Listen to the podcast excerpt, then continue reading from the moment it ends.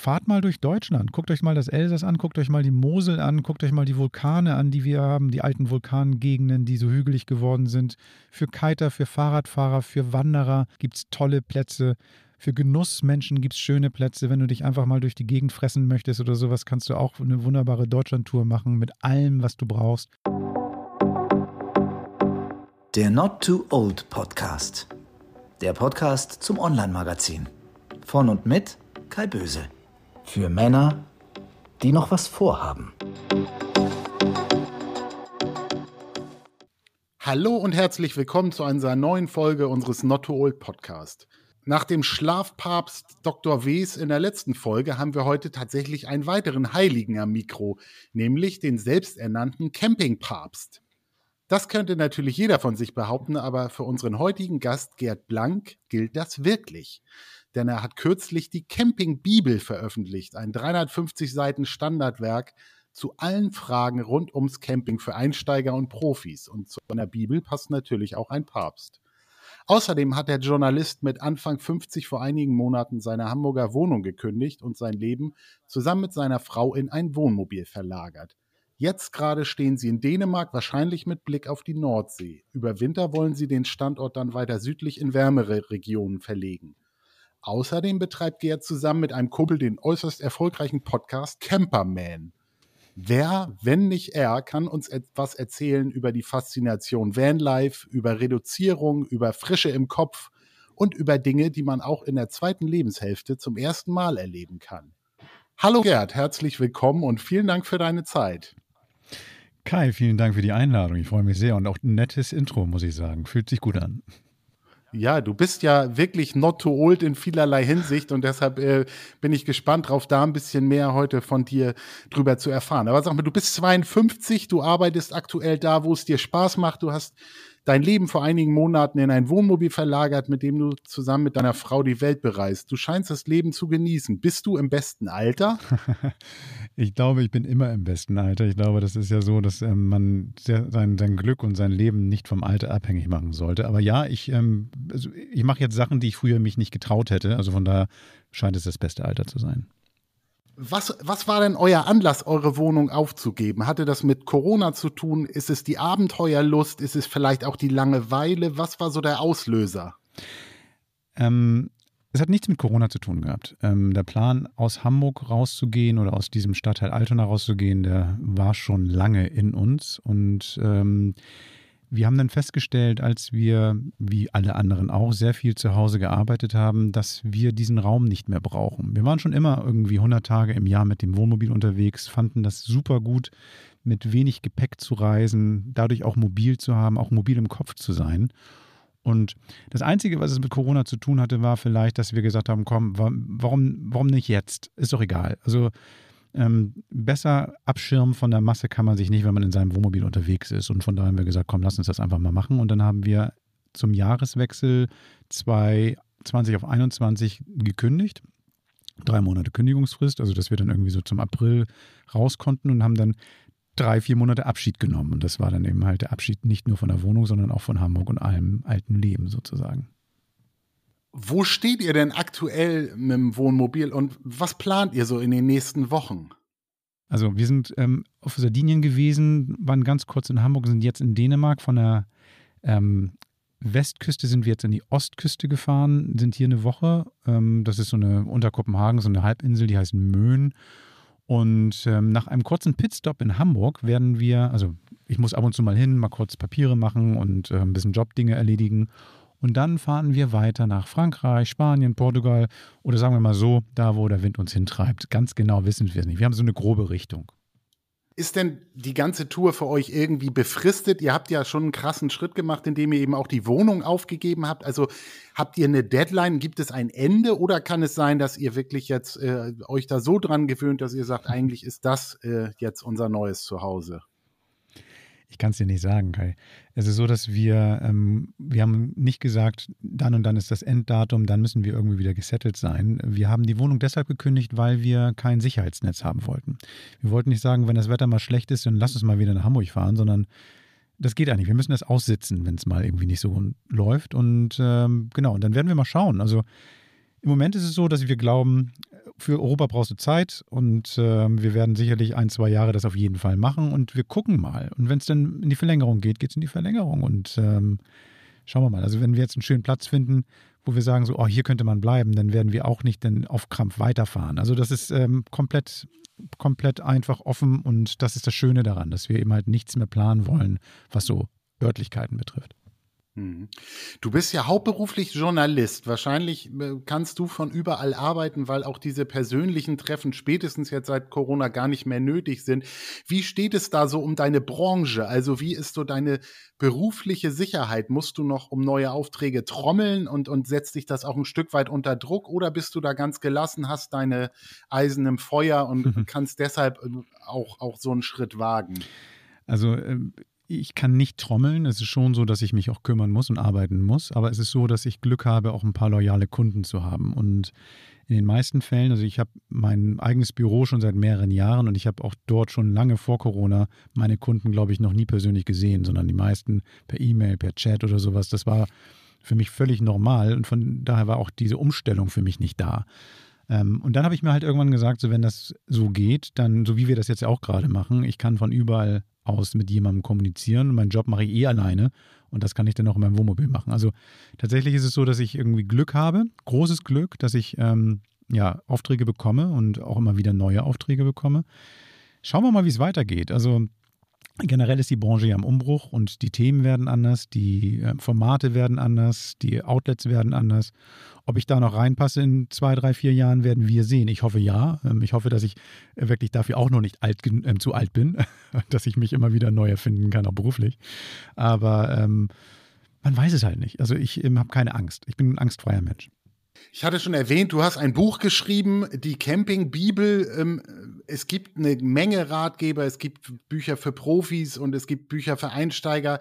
Sag mal zwei Sätze, so was, was, machst du anders als andere? Was unterscheidet dein Buch von anderen? Ähm, wie schaffst du es wirklich, alle da ins Boot zu holen? Das ist ja an den Bewertungen abzulesen, dass sich alle verstanden und abgeholt fühlen und informiert fühlen. Ähm, also äh, scheinst du was anders zu machen. Also ich glaube, das Ding ist, dass dieses Buch, also der Name ist eine Frechheit, das ist mir schon klar, aber ähm, es ist schon so, dass dieses Buch auch versucht, ähm, vorsätzlich alle abzuholen, indem man nicht so mit dem Zeigefinger oder oberlehrerhaft rangeht, sondern vor allen Dingen auch so diesen Spaß dabei nicht vergisst. Also es gibt genügend Ratgeber da draußen, die nicht schlecht sind, aber die so eine bestimmte Zielgruppe ansprechen. Das heißt also hier die Leute, die jetzt diesen Wagentyp fahren oder mit dem Zelt unterwegs sind diesen Background haben und dann auch in einer Sprache schreiben und ähm, die Leute dann auch manchmal auch belehren, das muss man so machen. Das sehe ich überhaupt nicht so. Ich glaube, das ist ja auch Campen so ein bisschen.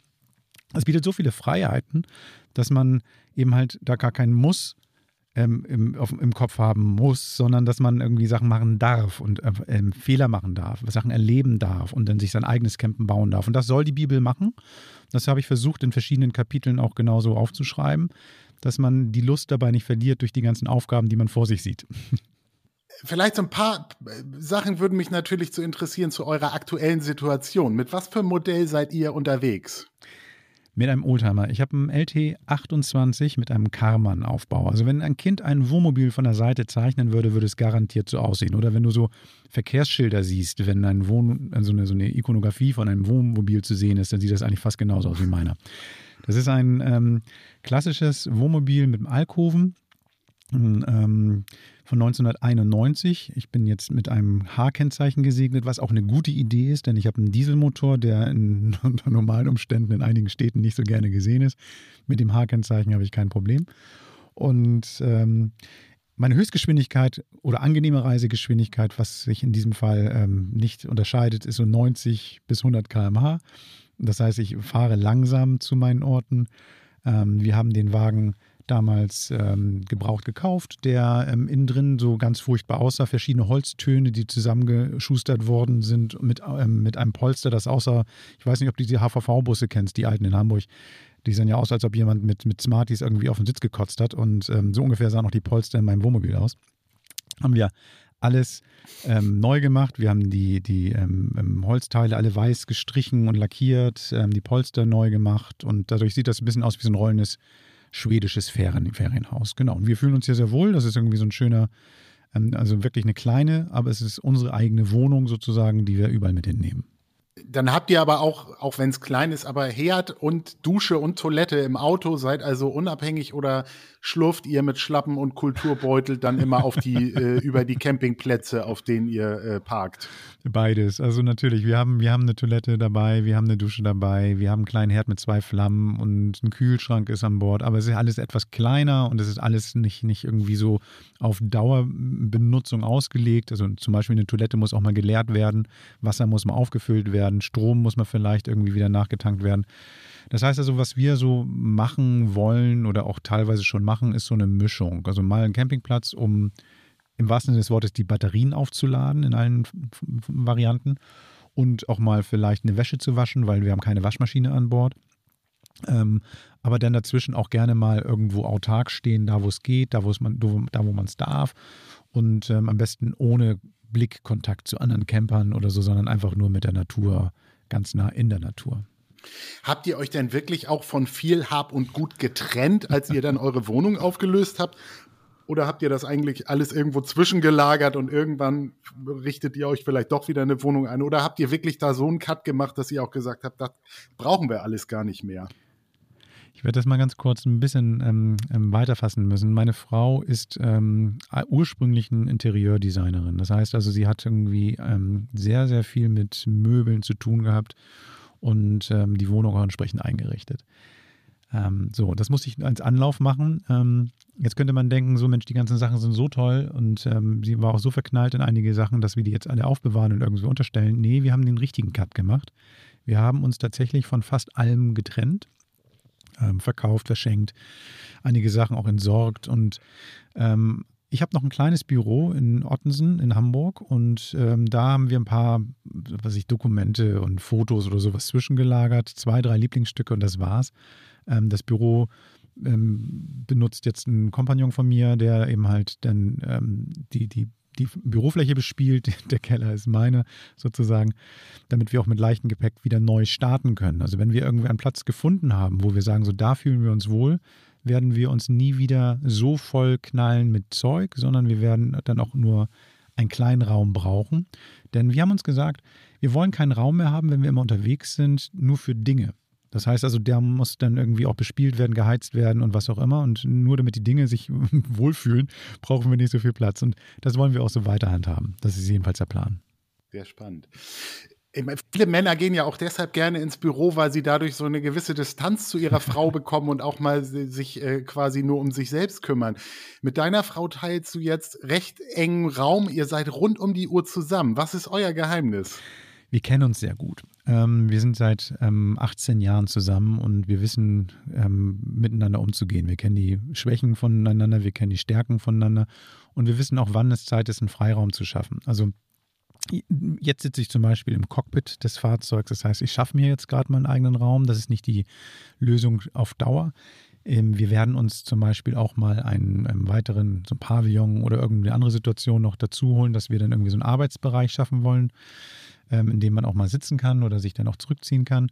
Und ganz ehrlich, ähm, nur weil ich jetzt im Camper lebe, heißt es nicht, dass ich irgendwie ähm, auf Krampf immer im Camper sein muss. Wir können uns ja auch mal zwischendurch ein, ein Apartment mieten, einen Coworking Space aufsuchen oder ähm, ähm, einfach mal sagen, so, wir brauchen mal mehr Platz. Das heißt ja nicht, dass ich jetzt irgendwie ähm, eine Wette verloren habe und irgendwie nie wieder irgendwie richtige gemauerte Wände betreten darf. Also wir werden dann, also wenn wir das Gefühl haben, dass es irgendwie nötig ist, dann werden wir uns da auch was irgendwie suchen zur Not. Also das gibt es ja überall zum Glück. Ihr seid ja nicht nur jetzt auf engem Raum äh, wo und, und, wohnt dort zusammen, sondern ihr seid auch beruflich miteinander verbunden. Ihr habt das Heldencamp gestartet. Mhm.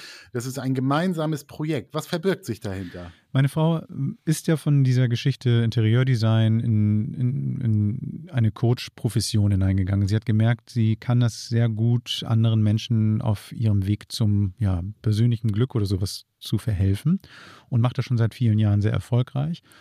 Und ich bin jemand, der versucht, mit Worten zu arbeiten und ähm, ich mag campen gerne und das ist meine, meine, mein Steckenpferd. Und wir haben dann einfach mal die beiden Talente, die wir so glauben mitzubringen, zusammengeschmissen und werden ab nächsten Jahr Camps veranstalten in verschiedensten Variationen, wo wir ja, Teilnehmer dazu einladen, einfach mal sich von uns ähm, dabei helfen zu lassen, ihren nächsten Schritt, ihren ganz persönlichen nächsten Entwicklungsschritt zu gehen. Das heißt also, wir wollen niemandem das Laufen beibringen, aber wenn jemand laufen kann, helfen wir ihm, den Marathon zu gewinnen sozusagen. Und das machen wir an verschiedenen Orten. Mhm. Und ähm, genau, und das machen wir dann eben halt unter dem Namen Heldencamp, weil wir glauben, dass in jedem in irgendeiner Form schon Superkräfte schlummern und manchmal vergessen die das nur und da helfen wir die beiden dabei, die Superkräfte zu wecken. Da passt ja auch das Wort Camp im doppelten Sinne, da ihr das dann ja auch von unterwegs wahrscheinlich mhm. macht. Äh, wie ist denn bei dir so ein typischer Tag im Camper? Hast du einen geregelten Tagesablauf, weil du ja eigentlich mhm. äh, äh wie andere auch ja so grob eine 40-Stunden-Woche arbeitest, also brauchst du da, hast, orientierst du dich an diesen acht Stunden Arbeit und sagst so morgens um neun sitze ich mit meinem ersten Kaffee am Tisch oder ist das gar nicht möglich, weil du eigentlich ständig auch was anderes siehst, wenn du aus dem Fenster guckst. Ja, es stimmt schon. Ich lasse mich ein bisschen ablenken, manchmal von der Umgebung und das ist dann auch wirklich kontraproduktiv. Aber die Aufträge, die sind da und die wollen ja auch ähm, erledigt werden und darum versuche ich so eine Grundroutine reinzukriegen. Also der Wecker, wenn er dann klingelt, wenn meine Frau nicht schon wach ist, weil sie ein sehr früher Vogel ist, ähm, klingelt bei mir um 7 Uhr. Ähm, dann kommt der Morgenrhythmus, ähm, ne? Badezimmer, ähm, ähm, Kaffee in der Hand, ähm, vielleicht eine Schnitte Brot. Und da wird der Arbeitsplatz eingerichtet. Und das ist eben halt in so einem Wohnmobil schon ein bisschen umständlicher, weil der, der Bereich muss eben halt von, von, der, von der Nachtsituation in die Tagessituation erstmal umgebaut werden. Und äh, genau, dann haben wir, dann haben wir den Arbeitsplatz. Wenn das Wetter gut ist, sitzen wir dann auch gerne draußen oder einer von uns. Dann arbeiten wir, machen aber auch gerne eine längere Mittagspause. Dafür arbeite ich abends länger oder ich arbeite auch am Wochenende. Also ich versuche dann diese, diese von den 40 Stunden, von denen du gesprochen hast, nicht unbedingt krampfhaft von 9 to 5 zu machen jeden Tag, sondern ich verteile die über den Tag. Und dann stört es mich auch nicht, also auch später noch zu arbeiten. Also ähm, vielleicht noch ein bisschen transparenter Podcast. Wir sitzen jetzt hier um 19 Uhr. Wenn die Aufnahme vorbei ist, dann werde ich mich noch an meinen Rechner setzen und ein paar Aufgaben erfüllen. Zu deiner Arbeit würde mich interessieren, mhm. bist du denn produktiver oder schneller, wenn du es auch mit der Arbeit, die, die du in Hamburg äh, gemacht hast, vergleichst, wo du dann eben doch eher in deinem Büro gesessen hast, weil du jetzt flexibler bist. Also arbeitet es sich besser, wenn du eben auch mal draußen sitzt oder mal äh, einfach äh, freier bist in den Entscheidungen? Das Spannende ist, also ich lerne mich neu kennen beim Arbeiten. Ich habe ähm, früher gedacht, ich brauche eine konkrete Arbeitssituation, muss dann dahin sein, irgendwie das Gefühl zu haben, ich habe meinen Arbeitsbereich, schließe die Tür vom Büro auf, setze mich hin, sehe überall Arbeit und dann funktioniere ich auch so. Mm. Und dann habe ich die Zeit, die ich dann mir selber gegeben habe, auch total ausgenutzt und auch gebraucht. Also das heißt, wenn ich sage, so Mensch, ich habe jetzt einen Arbeitstag, dann mache ich jetzt mein Ding und habe dann auch meine Sachen an diesem Arbeitstag geschafft. Jetzt unterwegs merke ich, dass ich in einigen Punkten verdammt schnell bin. Das heißt, ich kann, wenn ich will, Texte richtig schnell runterschreiben und auch nicht schlecht runterschreiben und ähm, oder eben halt auch ein Konzept entwickeln oder eben halt auch bestimmte Sachen schneller abarbeiten. Das heißt, ich bin auch im Kopf ein bisschen freier geworden, dass ich nicht unbedingt zwangshaft jetzt sage, ich muss jetzt hier ähm, stundenlang dran sitzen, bis ich fertig bin, sondern ich mache jetzt meine Sachen schneller fertig, fange dann deswegen auch, habe auch kein Problem, wenn ich manchmal auch später anfange und mich ablenken lasse. Also zum Beispiel mein Hund liebt es, eine längere Mittagsrunde zu machen, die gönne ich mir jetzt auch gerne mal, was ich vorher mit meinem Büro nicht gemacht habe. Ich gönne mir mehr. Hat auch vielleicht tatsächlich was mit dem Alter zu tun. Ich weiß es nicht, dass ich ein bisschen relaxter jetzt geworden bin, was das betrifft. Aber ähm, das heißt jetzt nicht, dass ich faul werde, sondern ich kann, bin ökonomischer. Ich, ich mache das geschickter vielleicht. Ich weiß es nicht. Ich ähm, gestalte meinen Tag besser.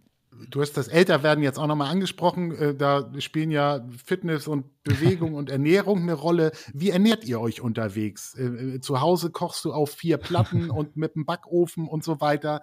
Ähm, jetzt bist du da ja reduziert. Ähm, achtet ihr auf Gesundheit mhm. oder, oder äh, auf eine ausgewogene Mahlzeit oder grillt ihr jeden Tag? Also was, wie, wie ernährt ihr euch? Du hast ja auch in deinem Buch Campinggerichte. Äh, dann mach da mal äh, dein Rezeptbuch auf. ich bin ähm, leidenschaftlicher Koch. Ich koche extrem gerne und das ist natürlich ein bisschen anderes Kochen jetzt hier, weil bestimmte Sachen nicht da sind. Also der Backofen fehlt tatsächlich. Ähm, nichtsdestotrotz, wir beide ernähren uns sehr gesund, glaube ich. Ähm, wir essen zum Beispiel, das ist jetzt nicht der, der, Maßstab, aber wir essen jetzt seit vier Jahren kein Fleisch. Ähm, das heißt, Grillen hat sich verändert. Ähm, wir, wir bereiten Essen anders zu. Wir kaufen, wenn es geht, so frisch wie möglich ein, auch regional. Das heißt, wir ähm, haben dann immer auch frisches Gemüse und frische Leckereien da, die wir dann so vorbereiten, zubereiten. Ähm, ich habe zwei Flammen, ich habe einen kleinen, kleinen Mini-Ofen, den ich auf dem Herd stellen kann. Ich habe einen kleinen Grill.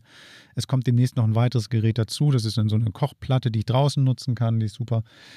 Einige Campingplätze haben zur Not auch ähm, ja, Kochutensilien, die man mitnutzen könnte, wenn man will. Also wenn ich mal eine Backofenkartoffel machen möchte, ist dann kein Problem. Also Kochen und Essen, das ist, ähm, ist uns beiden sehr wichtig. Und ähm, aber vielleicht eine kleine äh, lustige Geschichte dazu. Wir machen das meistens so, also meine Frau kocht auch, ich koche auch, aber wir machen das meistens so, der, der kocht, muss nicht abwaschen. Das ist schon mal ein guter Deal. Ähm, das heißt also noch ein Grund mehr für mich, gerne zu kochen. Und das Zweite ist, wenn das mal nicht klappt, wenn wir beide irgendwie am Essen rumgewerkelt haben, dann spielen wir darum, wer abwaschen muss. Das heißt, wir haben immer ein Spiel dabei, das heißt, vier gewinnt. Und äh, der Verlierer darf dann irgendwie in die Küche. Sehr gut, sehr gut. Das zweite Thema, was ich schon hatte, neben Ernährung, ist ja. Bewegung. Ich weiß, dass du ja auch äh, früher als Journalist Fitnessgeräte getestet und vorgestellt hast. Äh, da wirst du auch nicht viel mit an Bord haben. So, nun sag mal, ähm, du siehst schmal aus, du sagst, ihr, ihr, ernährt euch gesund. Was tust du für die Fitness? Ich weiß, du hattest mal einen Bandscheibenvorfall. Ähm, man muss ja gerade im Wohnmobil ähm, auch ja, drahtig bleiben. Wie, wie machst du das? Ähm, ich habe das große Glück, dass ich eine relativ gute Grundkondition, ähm, Konstitution habe. So, das heißt, ähm, darauf kann ich mich aber nicht verlassen. Das wird im Alter nicht besser. Und also ich merke zum Beispiel beim Laufen, dass meine Knie manchmal schmerzen und so. Ich muss ein bisschen aufpassen. Nur sitzen ist nicht geil. Im Wohnmobil sich immer hinstellen geht aber auch nicht. Das heißt also, mein Hund hilft mir erstmal dabei bei dieser normalen Bewegung. Das heißt, also ich bin immer in Bewegung irgendwie. Versuche das zumindest. Ich lasse es gerade ein bisschen schleifen, dieses normale Sportprogramm. Das muss ich wieder machen. Das ist eine schöne Erinnerung, Kai. Lieber, vielen Dank. Ähm, ähm, also das sind eher dann aber so diese normalen Fitnessübungen. Ne? Das bedeutet, ähm, ich mache jetzt kein Geräteturnen oder sowas, sondern eher was weiß ich, Boden, Bodengymnastik oder sowas. Das, das, was mir mein Chiropraktiker empfohlen hat, damit mein Bandscheibenvorfall nicht wiederkommt. Also solche Sachen, ähm, Liegestütze und, und ich habe einen kleinen, so ein Set dabei, so, so starke ähm, Gummibänder, so, so mit Widerständen, ähm, die ich ans Wohnmobil hängen kann und mich dann da mit ein bisschen fit machen kann. Also das heißt, ich kann da Bein- und, und Armübungen machen. Ich habe leider keinen Platz für meine Rudermaschine, die musste ich verkaufen. Aber da bin ich noch auf der Suche. Es gibt sowas ähnliches, auch mit so, naja, in klein. Es ist alles andere als so geil wie eine Rudermaschine, aber sowas ähm, bin ich, sowas Mobiles, da suche ich noch, weil das ist mein Lieblingssport gewesen, um mich fit zu halten. Ähm, das fehlt mir tatsächlich. Ja, und dann Fahrradfahren, ne? Also ganz banale Dinge. Also ähm, e-, E-Bike kommt mir nicht unter dem Hintern. Also ähm, Fahrradfahren ist dann auf jeden Fall das, äh, die Fortbewegung der Wahl. Weil mit dem LT kannst du ja auch nicht in die Stadt fahren, wirklich immer, um einkaufen zu gehen. Das heißt, wir gucken auch mal, wie wir dann mit dem Fahrrad uns dann irgendwie zum nächsten Ort bewegen, um da dann unsere Sachen zu holen. Also ein bisschen Grundbewegung, sage ich mal. Leider kein richtiger Sport. Also das kommt. Aber wie gesagt, vielen Dank. Du hattest ja schon erwähnt, ihr habt einen Hund mit an Bord, der sorgt ja zumindest dafür, dass du auch ein paar Mal auf jeden Fall äh, eine kleine Runde drehen musst. Wie gefällt dem denn die Tour? Der liebt das. Also ich weiß nicht, ob du ein Hundenarr bist oder mit Hunden aufgewachsen bist. Also ähm, einige Hunde neigen ja dazu, ihr Revier immer zu bewachen und äh, aufzupassen, dass da nichts irgendwie losgeht. Und wir hatten vorher eine große Wohnung. Und ähm, das war dann manchmal so, dass er uns immer hinterhergelaufen ist, wenn wir von dem einen Raum in den nächsten gegangen sind. Jetzt hier diese kleinen acht Quadratmeter, er liebt das, hat seine Ecke, ähm, hat alles im Blick, ähm, ist total entspannt, ähm, der liebt es auch unterwegs zu sein. Und der merkt sich dann auch immer den Platz, wo wir stehen. wenn wir dann irgendwo unterwegs sind, dann irgendwann mal von alleine losmachen. Und dann sagen wir, Sam, nach Hause, läuft er zielsicher zum Wagen hin und äh, will wieder rein. Und ich finde das geil. Also der, der liebt es auch immer, neue Gerüche, glaube ich, aufzusaugen. Also das ist schon cool. Also ich glaube, jetzt wissen wir schon einiges über eure Situation. Jetzt möchte ich natürlich noch ein bisschen was zum Camping allgemein abgreifen. Äh, da müssen wir jetzt nicht die 350 Seiten deiner Bibel durchgehen, aber so ein paar, äh, damit wir vielleicht auch unseren HörerInnen so einen Impuls mal geben, dass die einfach überlegen können, passt das so zu ihrer ihren Anforderungen an, an einen Urlaub. Ja. Gerade durch Corona erlebt Camping ja einen riesen Boom. Ist das überhaupt in deinem Sinne? Weil dann würde es ja in Zukunft immer weniger ruhige Ecken geben, wo man überhaupt noch stehen kann.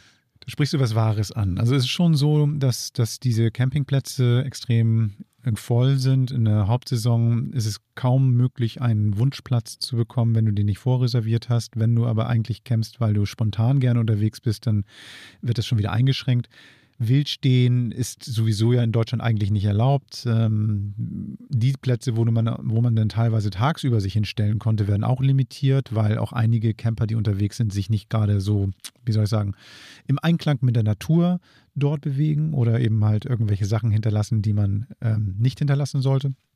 Also das ist schon ein, ein Riesenboom. Eine Zahl dazu. Ähm, allein im ersten Halbjahr diesen Jahres sind ähm, mehr Wohnmobile und ähm, Anhänger zugelassen worden als Gesamt 2017. Die Prognose ist so, dass jetzt dieses Jahr 20.000 mehr zugelassen werden als letztes Jahr. Und da sind nur die gemeint, die offiziell Wohnmobile und, und ähm, Anhänger sind. Das heißt, die ganzen Umbauten, die vielleicht noch als Pkw oder Lkw angemeldet sind, sind noch nicht mal in dieser Rechnung drin. So, und das ist ein ähm, Thema, was auch die Preise ein bisschen kaputt macht. Das heißt also, wenn man sich jetzt eine Neuanschaffung ähm, überlegt, der Markt ist gerade sehr, sehr kaputt. Das heißt also, du gehst los und sagst, hm, ich habe jetzt hier doch Geld gespart und dann merkst du, hm, letztes Jahr hätte das gereicht, dieses Jahr nicht mehr. Also die Wagen sind teuer geworden, Anhänger sind teuer geworden.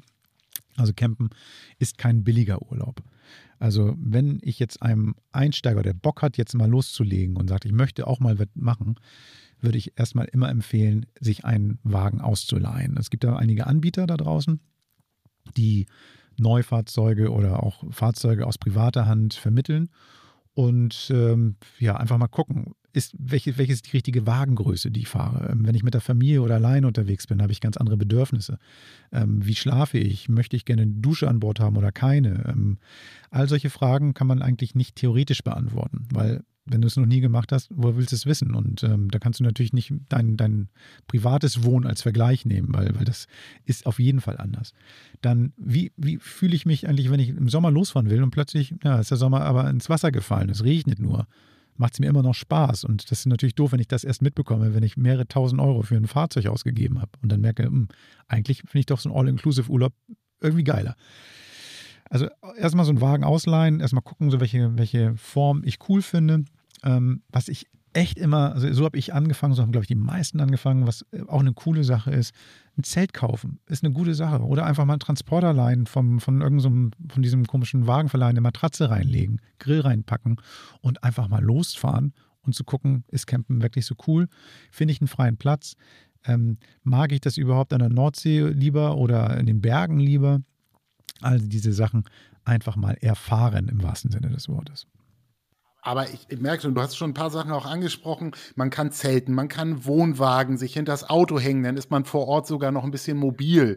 Ähm, man kann mit einem großen Wohnmobil rumfahren, man kann sich selbst was ausbauen, wenn man Bastler ist. Und dann gibt es Familien, die unterwegs sind. Einige fahren nur auf Festivals. Es gibt Naturfreunde, es gibt Glamping. Also es gibt ja eine Typologie, die ist gewaltig. Gibt es überhaupt jemanden, für den Camping nicht geeignet ist? Oder würdest du sagen, zu jedem gibt es irgendwie eine Art, äh, die auch wiederum zu ihm passt. Das wäre natürlich schön, wenn das ähm, stimmen würde, ne? dass jeder irgendwie in, in, in sich drin so einen, so einen Camper hat. Ich glaube, dass es genügend Leute gibt, die das nicht mögen. Also das größte Ding ist, glaube ich, die Sanitäreinrichtung. Ähm, ich habe mich noch niemals ähm, ähm außerhalb des Campingbereichs so viel über im, im Klogänge und über wie wäscht man sich richtig oder sowas unterhalten, weil das ist tatsächlich für die meisten ein Thema. Ähm, der Raum ist zu eng. Ich muss meine Toilette selber auswechseln oder ich muss in, auf eine Gemeinschaftstoilette gehen oder ich muss eine Gemeinschaftsdusche nehmen oder ich muss dafür bezahlen oder ähm, es ist nur limitiert. Ich, wenn ich irgendwie Geld reingeschmissen habe, dauert man manchmal diese Dusche nur drei Minuten. Ähm, was mache ich, wenn ich meine Sachen vergessen habe? Oh, die Handtücher sind in Dreck gefallen. Oh, babababab. Also dieses, dieses ganze Thema Sanitär, Hygiene oder sowas ist für viele eben halt ein, ein No-Go. Das heißt also, die, ähm, das sind so Ausschlusskriterien für viele Leute. Aber es gibt Campingplätze, die genau für solche Leute natürlich auch Szenarien geschaffen haben. Es gibt Campingplätze, da kannst du hingehen mit deinem eigenen Badezimmer direkt am Wagen oder du gehst Glamping, wo schon Zelte aufgebaut sind oder auch Wohnwagen schon stehen und die haben drumherum etwas sehr Privatsphäriges geschaffen. Das gibt es auch, aber das zahlt man auch richtig. Ähm, das heißt, diese Plätze sind dann meistens auch richtig teuer und gar nicht mehr so, also gar nicht wirklich günstiger, als wenn du ein schönes Hotelzimmer in einer schönen Stadt buchst. Also auch da wenn du jetzt nur campen willst, auch vielleicht in so ein fertiges Zelt, weil du Geld sparen willst und sagst du, Mensch, ja gut, cool, ich habe hier ein eigenes Badezimmer, also Geld sparst du nicht. ich glaube, viele Jahre, bis, bis sich das Campen auch so verjüngt hat, hatte das auch so den Ruf, dass man so ein bisschen wie auch bei Schrebergärten, dass man so ein äh, äh, akkurater, aufgeschlossener Typ sein muss, der gerne mit den Nachbarn plauscht und so weiter. Und ich glaube, das ist für viele genauso wie die Sanitäranlagen irgendwie so auch was, was für sie so dagegen spricht, dass man so eng an anderen dran ist und, mhm. und eben auch, ja, so diesen, diesen, die Privatsphäre nicht so abstecken kann, weil es, weil es so alles ineinander übergeht. Aber ich glaube, das ist jetzt auch bei allen angekommen, dass, dass man jede Art des Urlaubs auch irgendwie umsetzen kann und dass es da eben auch jede Art Typ gibt und gerade eben auch viele junge Leute unterwegs sind. Oder, oder ist das so ein bisschen, kann man das an den Campingplätzen ablesen oder wo, wie, wie, finde ich den Platz, der auch da meinen Wünschen entspricht?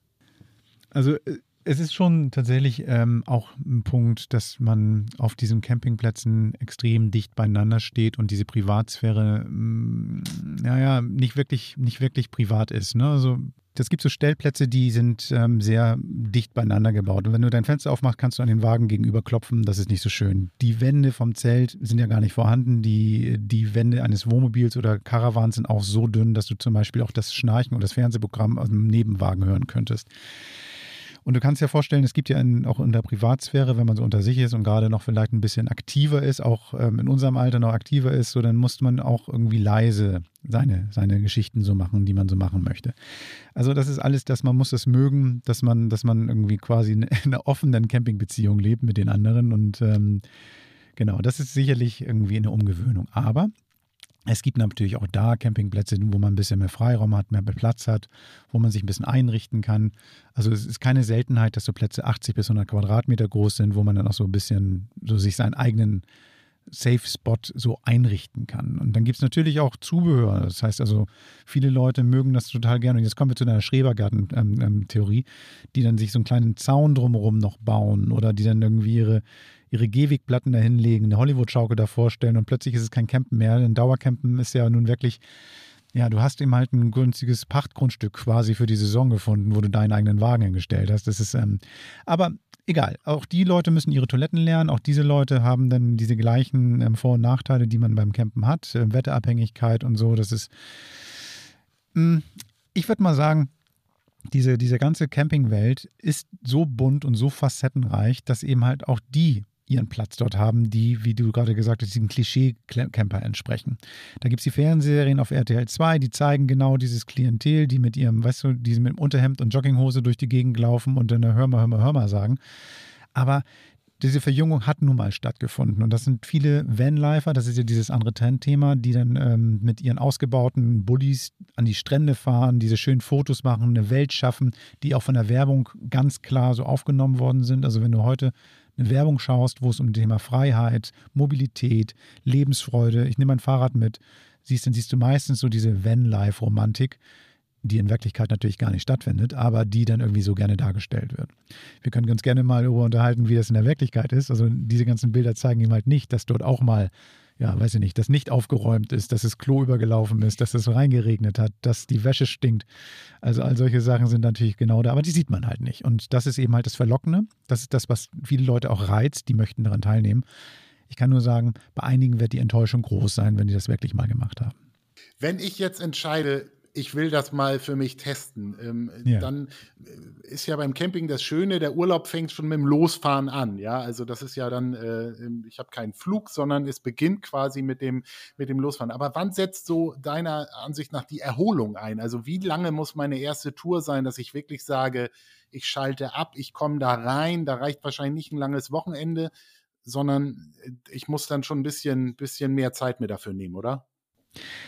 Ah, auch, also bei mir ist es tatsächlich so, dass ähm, wir, bei uns war das so, wenn wir in den Wagen gestiegen sind, den Wagen angelassen haben, wir wussten, wir waren noch kurz einkaufen und haben so das Nötigste an Bord. Das heißt also ein bisschen, ein, zwei Tage können wir mit dem, was im Kühlschrank ist, irgendwie gut zurechtkommen, bevor wir wieder einkaufen müssen. Sobald der Wagen lief und Richtung Autobahn gefahren ist, haben wir immer so ein ähm, Song gesungen, so, der hieß dann On the Road Again. Das heißt also, dass wir, für uns begann dann schon dieses, diese Freiheit im Kopf, jedes Mal und das hat sich nie verändert. Jetzt ist das Interessante, dadurch, dass wir permanent im Wagen sind, müssen wir uns diesen Moment wieder erarbeiten, so ein bisschen. Wann ist es dann eben halt Alltag und Job? Wann ist es dann Freizeit und Urlaub? Weil jetzt ist die Trendschärfe halt gerade im Moment nicht da. Und das ist irgendwie diese Neuerung, die ist die einzige Neuerung. Aber tatsächlich haben wir uns heute auch gerade gesagt, wir genießen es total, unterwegs zu sein. Wir genießen es total, diesen, diese, ja, diese, diesen kleinen Bereich nur pflegen zu müssen und ähm, auch immer wieder unterwegs neue Menschen, Orte und äh, Momente auch zu einzusammeln du hattest ja schon gesagt, dein Auto fährt auch nur 100, also bei euch muss ja quasi auch schon der Weg das Ziel sein. Ich hätte jetzt noch gefragt, so wenn ich auch vorhabe, immer nach Griechenland oder Norwegen zu fahren, dass ich vielleicht ein Auto brauche, was so ein bisschen mehr Bums hat, damit ich eben nicht immer nur auf der rechten Spur zwischen den LKWs mich aufhalte. Aber das ist euch wahrscheinlich auch egal, weil ihr wisst, erstmal habt ihr die Zeit und ihr kommt irgendwann an, oder? Genau so ist es. Das heißt also, diese Fahrten auf der Autobahn sind anstrengend, will ich jetzt nicht lügen. Ne? Also das ist schon irgendwie mit 90 km/h und dann ruddelt das, muss alle 400 Kilometer, muss dann die Tanke, damit du wieder ein bisschen Sprit reinbekommst. Wir haben es ja ein paar Mal nach Sardinien über die Alpen und sowas, auch immer diese Frage, oh Gott, komme ich gut rüber? Ähm, halte ich den Verkehr auf? Wann fährt man am besten rüber? So all solche Gedanken finden dann schon statt. Aber tatsächlich, wenn du mit Zeit reist, also wenn du dann sagst, hm, ich muss jetzt nicht in der Woche wieder zurück sein, das entspannt so dermaßen. Das heißt, dann, dann hält man halt einfach mal an, dann macht man halt mal eine längere Pause. Und äh, wir genießen das tatsächlich dann auch irgendwie zwischendurch mal irgendwie in so einen schönen Platz. Oh, ich habe hier was Schönes gefunden. Ähm, lass uns mal eine Nudel kochen. Ähm, das haben wir schon mal im Stau gemacht, das war auch klasse. Dann waren wir zwei Stunden im Stau und dann haben wir dann einfach da hinten irgendwie was zu essen zubereitet. Einer hat immer einen Blick, so geht's weiter, geht's weiter, ja klasse. Ähm, das stört uns beide nicht. Wenn wir ähm, nur ein paar Tage unterwegs sind, dann, ja, dann ist es schon ein bisschen doof, ähm, wenn, man, wenn man die ganze Zeit ähm, so langsam unterwegs ist. Aber auch das wir, wir planen ja, wir wissen ja, was für einen Wagen wir fahren. Wir wissen ja, wie wir unterwegs sind und entsprechend planen wir auch unsere Ziele. Also das, das, ähm, wir sind ja zum Glück keine Anfänger mehr, was das betrifft. Du hattest schon gesagt, es ist kein Schnäppchen. Ordne mal einmal so einen Campingurlaub für mich so finanziell ein. Also mhm. Ähm, man braucht ein Auto, okay, da habe ich, wenn ich das leihe, habe ich eine Tagesmiete, mhm. dann habe ich meine Stellplätze, ich muss irgendwas essen. Also würdest du sagen, es ist fast teurer, als wenn man eine Wohnung hat, die man bezahlt. Also wo, mach mal die Rechnung auf, wenn du das so grob überschlagen kannst. Kann ich. Ähm, also für uns ist es billiger, weil wir auch mit der Wohnung unterwegs gewesen sind. So, das heißt also, jetzt fällt die Wohnung weg und die Kosten, die wir dafür haben, das heißt definitiv für uns ist billiger. Aber wenn du jetzt das miteinander vergleichst, Du hast jetzt irgendwie in der Saison, wenn du so einen Stellplatz nimmst, bist du, je nachdem, wo du hingehst, zwischen 25 und 35 Euro dabei. Da ist dann ein Zwei-Personen-Wagen, Hund, die musst du meistens auch noch mit extra bezahlen. Ähm, dann kommt noch Strom dazu, wenn du den, den haben willst. Das sind so die offiziellen Campingplätze. Beim Stellplatz bist du billiger unterwegs, da zahlst du so zwischen 10 und 20 Euro, sage ich mal. Der Stellplatz ist so ein, so ein Ding, da, da kannst du mit dem Wohnmobil rauffahren, relativ wenig Komfort aber du stehst sicher und kannst auch noch Strom abzapfen. So, das heißt, irgendwo zwischen 20 und 40 Euro pendelt sich dazu ein, dass du pro Tag bezahlst. Dann kommt noch Sprit dazu. Dann hast du natürlich aber auch die ganzen anderen Kosten, die bleiben ja auch. Dann hast du den Verschleiß des Fahrzeugs.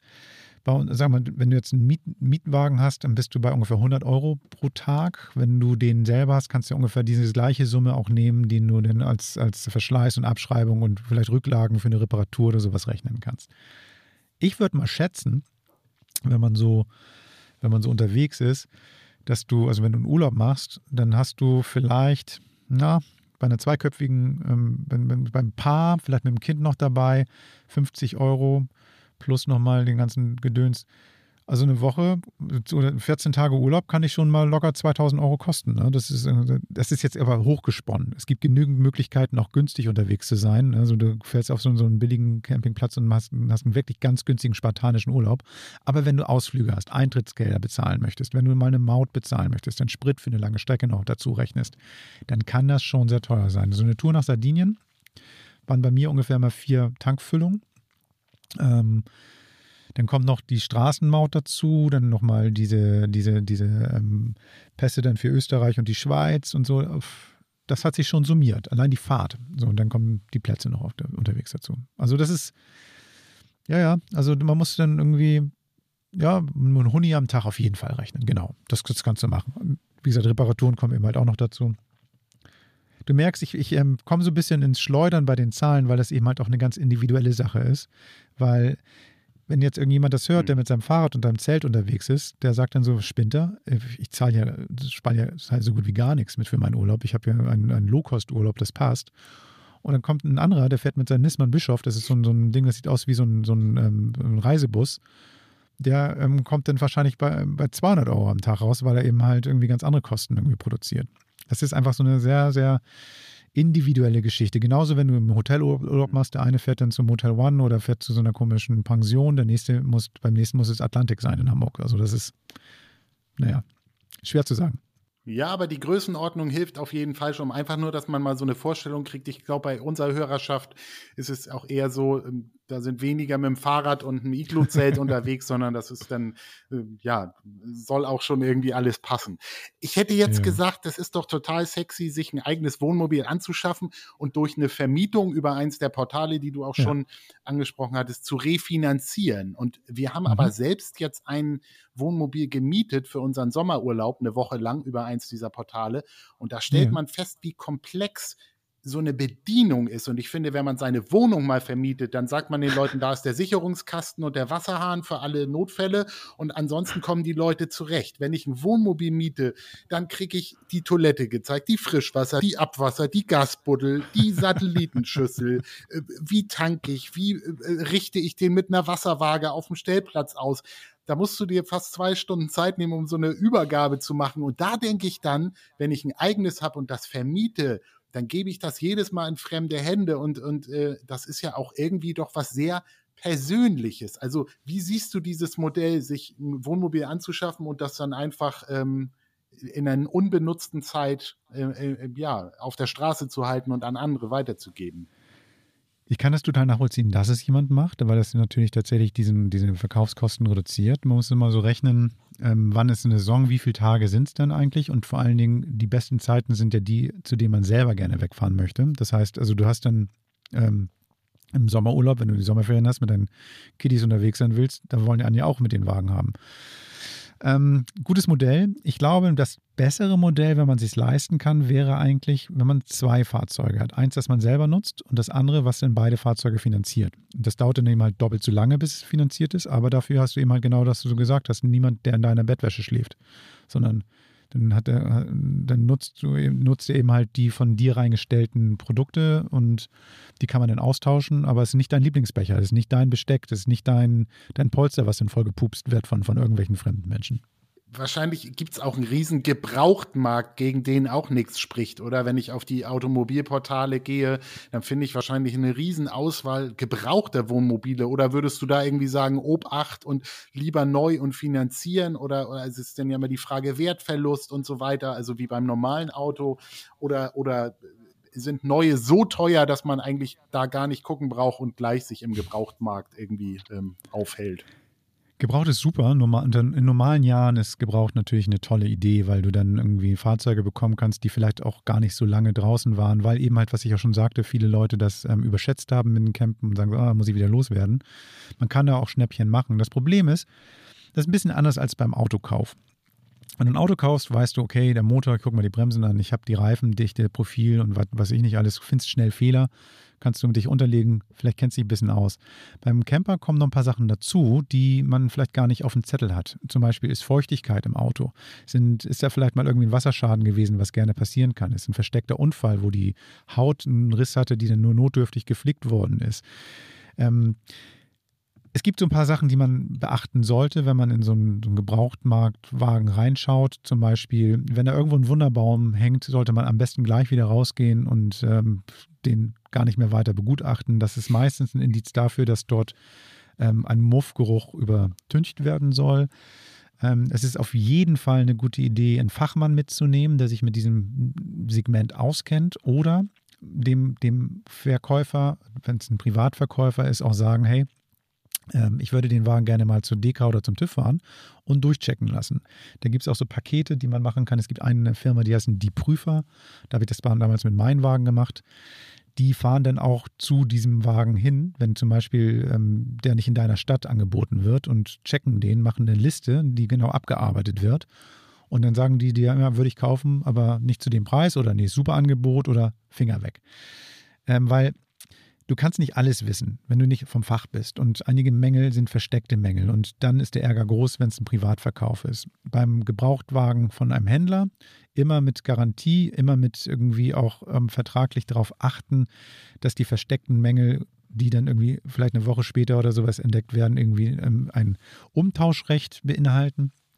Also ähm, Gebrauchtmarkt auf jeden Fall gucken, aber mit Vorsicht mal angenommen, ich bin jetzt total angefixt, habe das hier jetzt gehört und sagt äh, äh, für meine Frau und mich, wir haben nun auch noch eine Tochter, aber mal angenommen, wir würden zu zweit reisen wollen.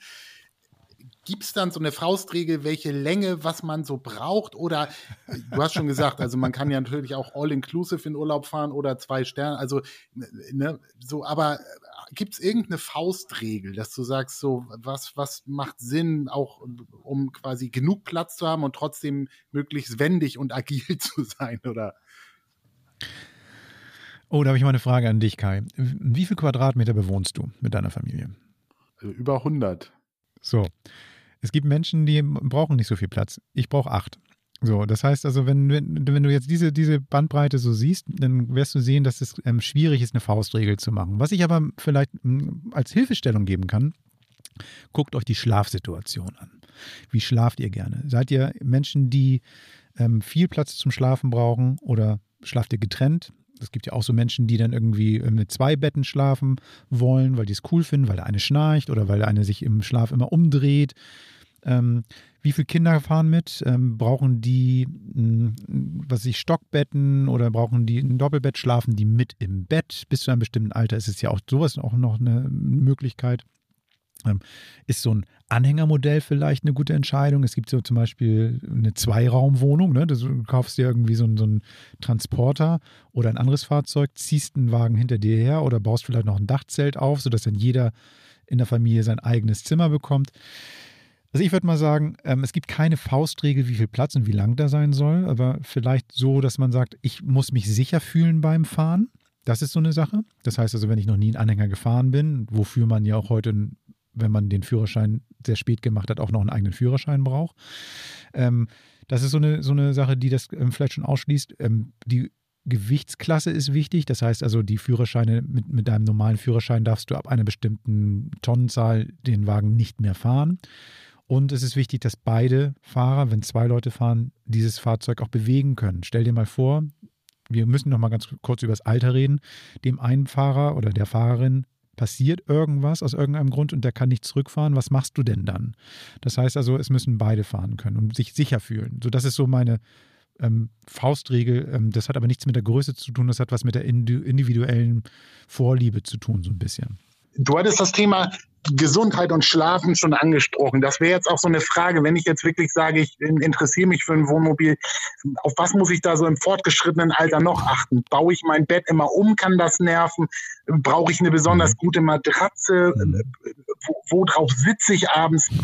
Hast du gute Gartenstühle, die den Rücken schonen oder ähm, eine Sitz. Also was, was sind so die, die, die, die wichtigsten Dinge, die du noch beachten würdest? Also tatsächlich ist es so, dass ähm, bestimmte Dinge im Alter blöder sind. Also ein Alkoven zum Beispiel, den zu beklettern, da ist eine kleine Leiter, wo du dann hochkraxeln musst, ist es sicherlich nicht jedermanns Sache. Und darum ähm, ist es bei Älteren gerne gesehen, dass sie so ein, so ein ähm, Wohnmobil haben, wo hinten im, im Heck ein, ein richtiges Bett aufgebaut ist. Da brauchen Sie nur rein, wie zu Hause und fertig. Ähm, das Übereinander rüberklettern zum Beispiel ist auch nicht jedermanns Sache. Es gibt man, wenn du zum Beispiel einen Wagen kaufst, wo die Betten quer stehen, du musst also da ähm, entscheiden, wer schläft zuerst und der muss hinten schlafen, ist auch nicht so schön.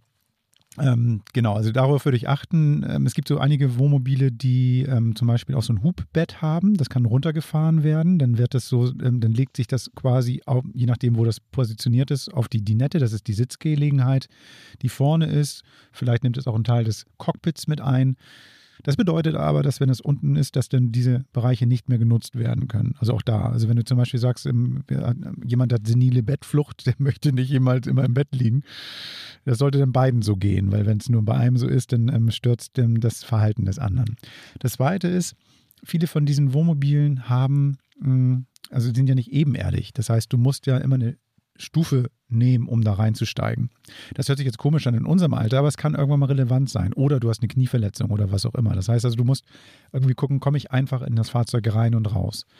Ähm, diese Kastenwägen haben ja meistens eine Schiebetür. Das ist sicherlich auch nicht jedermanns Sache, den, die du dann öffnen kannst und musst. Also vielleicht bist du eben halt nicht so derjenige, der dann irgendwie ähm, so eine Tür immer gut schließen und öffnen kannst. Ähm, ich würde bei den Stühlen, genau wie du es gesagt hast, irgendwie darauf achten, dass es so eine Vielzweckstühle sind, also die dann für verschiedene Sachen gut funktionieren. Also am Tisch sitzen und da bequem sitzen ist genauso wichtig, wie vielleicht auch mal ein bisschen entspannen zu können. Also, weil, wenn man ehrlich ist, die meisten Leute, die jetzt nicht andauernd ähm, Ausflüge machen, die sitzen auch viel am Wagen. So, entweder sitzen sie im Wagen oder vor dem Wagen. Und ähm, das sollten dann schon Stühle sein, wo der Körper dann auch nicht nach kurzer Zeit den Aua schreit. Also da gibt es ganz tolle, tolle Stühle, die dann auch genau dann für diese Zielgruppe dann auch gut geeignet sind. Ähm, ich müsste mal drei Schritte zurückgehen zu dem Sportprogramm, von dem wir vorhin gesprochen haben. Ich glaube, was, was gut ist, ist, wenn du eben halt unterwegs bist und eben halt auch im älteren Semester dann irgendwann mal bist, dass du dann auch dir angewöhnst, dich ein bisschen mehr zu bewegen. Und ähm, ein Appell, E-Bikes sind klasse, ganz wunderbar, aber irgendwie, solange ihr könnt, strampelt. Also macht wenigstens das. Also das heißt, wenn ihr Ausflüge macht und nicht irgendwie so einen schweren 40-Kilo-Hund mit euch bewegen müsst, fahrt Fahrrad, macht wenigstens solche Sachen. Auch wenn ihr dann irgendwie zum, zur Toilette müsst oder sowas, geht zu Fuß, bewegt euch so viel es geht, weil ähm, ihr sitzt einfach zu viel. Ähm, die meisten Wohnmobilfahrer sitzen zu viel. Das hätte ich jetzt auch noch gefragt. Was muss man noch ganz dringend an Bord haben? Fahrräder hast du jetzt schon angesprochen für die Mobilität.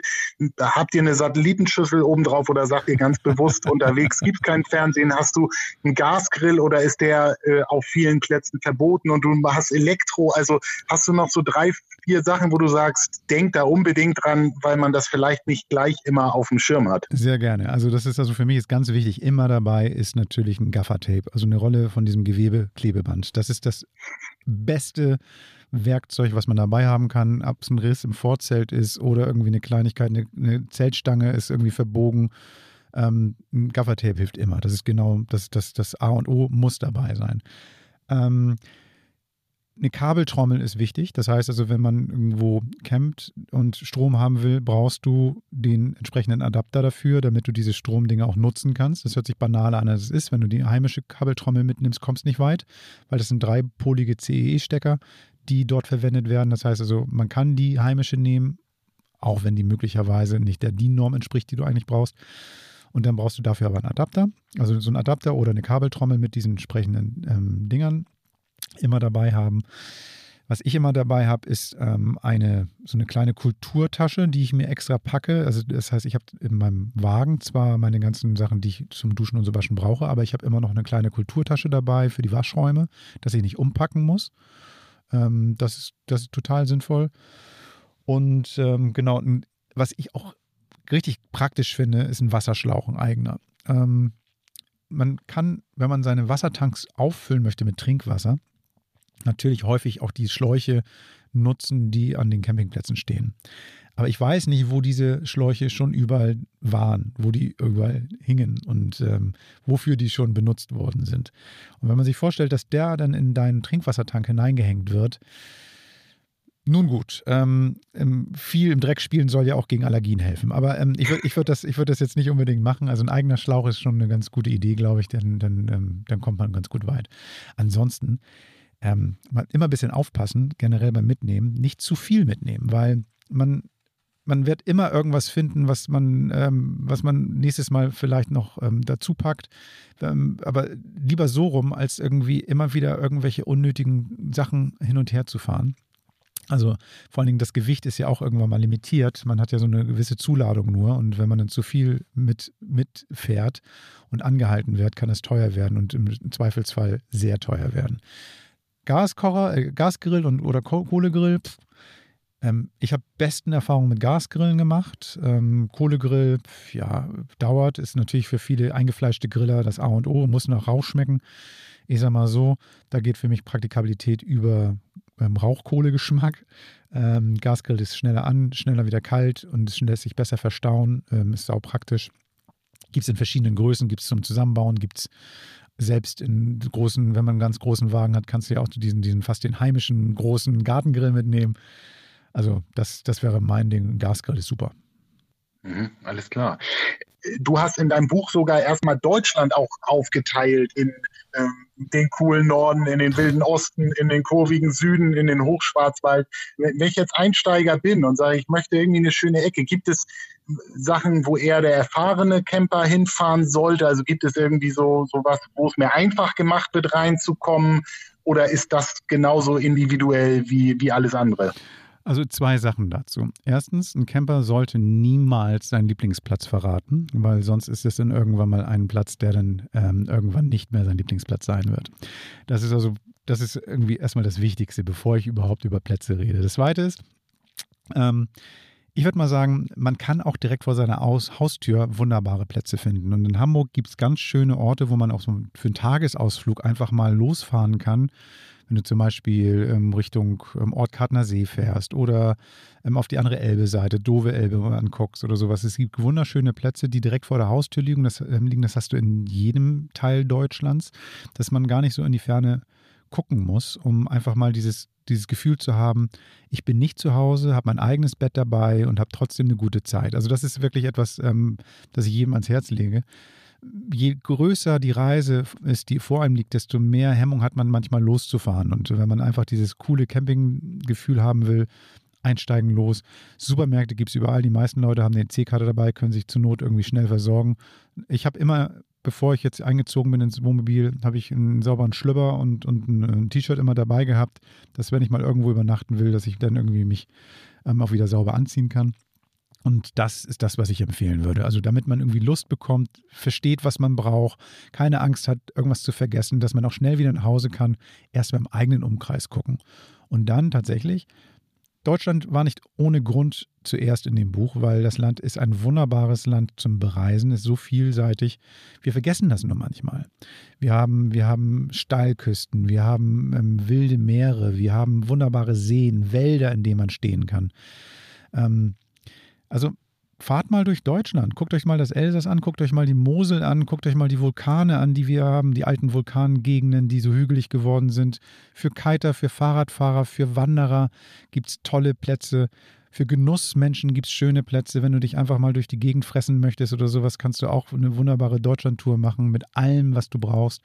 Also bevor man irgendwie in andere Länder fahren muss, um irgendwie, das, das kannst du zu Hause machen, wenn du in die italienischen, französischen oder was auch immer Restaurants gehst. Man muss irgendwie nicht erstmal die großen Touren machen. Mhm. Letzte Frage wäre jetzt, die Wahl steht vor der Tür. Das Thema Umwelt ist ein Riesenthema. Ähm, wie würdest du das bewerten? Hast du da auch mal eine Rechnung aufgemacht? Also du hast schon von deinem Diesel gesprochen, wo du gar nicht in jeden Ort fahren kannst. Äh, findet auch irgendwann die äh, die Campingwelt äh, den Weg zur Elektromobilität und wie sieht es so mit diesem Pro-Kopf-Verbrauch aus? Ist man, weil man reduzierter ist und eben auch weniger ähm, Geräte benutzt, äh, auch per se einfach äh, äh, nachhaltiger unterwegs oder kann man auch das nicht so genau vergleichen? Doch, doch, man kann. Also es gibt ja sogar ähm, Tabellen, wo man das nachlesen kann. Und ähm, hinzu kommt, dass jeder Camper sich das ein bisschen schön rechnet. Und also also es ist so, dass, dass dadurch, dass ich keine Flüge mehr mache oder so, so weit es geht, nicht mehr ins Flugzeug steige und meine Urlaube auch schon seit Jahren mit dem Camper verbringe, verbrauche ich auf jeden Fall schon mal weniger als vorher. Ähm, dann gibt es Erhebungen, die sagen, dass Campen an sich, also wenn du jetzt eine bestimmte Anzahl ähm, an Tagen unterwegs bist, ähm, wahrscheinlich einen festen Platz hast, zu dem du fährst und ähm, sagst, ich möchte meinen Urlaub nur an so und so viele Tage im Jahr verbringen und das vergleichst du dann mit einer Bahnreise, mit einer Flugreise, ist Campen, was den CO2-Ausstoß betrifft, mit die beste Möglichkeit in Urlaub zu fahren. Das hat was damit zu tun, nicht nur mit dem Verbrauch auf der Straße, sondern auch zum Beispiel mit den Räumlichkeiten, die du benutzt. Also ein Hotel, das du besuchst, ähm, verbraucht ja auch nochmal was. Die, die Küchen, die du benutzt, verbrauchen auch nochmal was. Das heißt also, wenn man die gesamte Rechnung macht, ist Campen tatsächlich ähm, eine relativ vernünftige Art zu reisen. Aber was ich eben meinte mit dem Schönrechnen, ich habe einen alten Diesel und ähm, das, das kann ich vielleicht ein bisschen dadurch ausgleichen, dass ich ähm, zum Beispiel auch kein Fleisch mehr esse oder sowas. Das heißt, ich muss mal meine ganz persönliche Rechnung ein bisschen aufmachen. Ähm, du hast die Wahl angesprochen und ähm, ich gehe mal davon aus, dass mein Wagen immer mehr so eine Art ähm, ja, Voldemort wird irgendwie in den nächsten Jahren. Das heißt also, man spricht am besten nicht mehr drüber. E-Mobilität Dauert noch ein bisschen, bis es beim Campen angekommen ist. Also es geht jetzt langsam los, dass die ähm, normalen Pkw stark genug werden, die E-Mobile sogar mal einen Anhänger zu ziehen. Aber die Reichweite ist dann immer noch mal eine Sache. Also wenn du jetzt noch an die Nordsee, von Hamburg an die Nordsee fahren willst, gar kein Problem. Nach Sardinien könnte es ein Problem werden, weil die Schnelllade noch Zeit noch nicht da ist. Du kannst die also, Akkus noch nicht so in, im normalen Tankstopp ähm, irgendwie füllen. Ähm, aber das kommt. Ich glaube, das wird nicht mehr so lange dauern. Ähm, die ersten Tests sind da. Jetzt kommt nächstes Jahr der ähm, iBus, das heißt also dieses ähm, Volkswagen, der Bulli-Nachfolger. Da haben die schon Reichweiten so avisiert, so was weiß ich, von 500, 600 Kilometern. Das könnte schon mal ganz interessant werden. Und das ist dann auch eine Größenordnung, die dann auch realistisch wird. Preise ist eine Frage, also was werden die Dinger kosten? Und ähm, ja, wie viel kann ich noch zuladen, weil auch die Akkus kosten ein bisschen, äh, verbrauchen ein bisschen Gewicht, darf ich den noch fahren und all solche Dinge. Aber stell dir mal Folgendes vor, du fährst dann irgendwann mal auf zum Campingplatz. Die meisten Leute fahren auf Campingplätze, die schließen sich sowieso an Strom an und ähm, von daher ist es eigentlich die perfekte Möglichkeit, über Nacht dann den Wagen aufzuladen, fährst nächsten Tag weiter, kommst wieder 400 Kilometer los. Ist eine saubere Geschichte. Ähm, ich bin voll dafür. Also ich hoffe nur, dass die Hersteller dann schöne Autos bauen, damit es noch Spaß bringt, weil der Charme eines E-Mobils muss ja auch noch stimmen. Also wenn du jetzt mir bei den PKWs anguckst, so ein altes Auto würde ich immer bevorzugen im Gegensatz zu irgendeinem so neuen E-Mobil, die alle irgendwie aussehen wie aus der Retorte, alle gleich. Und das ist etwas, was ich dann, glaube ich, vermissen werde, ganz doll. Ja, da hast du recht. Und gerade ist also es ist ja sehr individuell, das Reisen und das strahlt dann auch so ein Auto aus und ja, das ist sicherlich, äh, da ist so ein bisschen äh, Fantasie auch gefordert. Eine Frage ist mir doch noch eingefallen. Du hast ja auch Campingfilme in deinem Buch. Was ist so der heißeste TV-Tipp unter Campern? der heißeste TV-Tipp. Also ähm, wenn wir jetzt mal Camper-Filme angucken, dann habe ich einen Film gesehen, den ich sehr, sehr schön fand. Das ist Camp Captain Fantastic. Ähm, das ist so ein Film mit äh, Vigo Morten, heißt der Vigo Mortensen? Ich glaube ja. Und das ging darum, dass eine Familie so ein bisschen hippie-esk in so einem alten Bus lebt und die Kinder selber in so einer, in einer, Einöde großzieht. Bloß irgendwann müssen sie in die Stadt und äh, man merkt, dass da zwei Kulturen aufeinandertreten. Das ist ein Drama, das ist eine Komödie, das ist irgendwie alles, ist wunderbar. Das ist etwas. Und ansonsten, wenn du sagst, ich brauche ein bisschen was Verrücktes, ähm, wenn du dich an die Breaking Bad Serie erinnerst, weißt du, wie die Serie anfing. Ähm, das war ein ähm, Winnebago, in dem das Meth-Labor war. Das heißt also, wenn man mal sagen möchte, Wohnmobile können auch für andere Zwecke genutzt werden, dann ähm, guck dir Breaking Bad an. Alles klar. Super. Ganz vielen Dank, lieber Gerd, für diese vielen spannenden Infos. Ich glaube, wir haben hoffentlich auch gerade den, den äh, Newbies so ein bisschen äh, Appetit gemacht.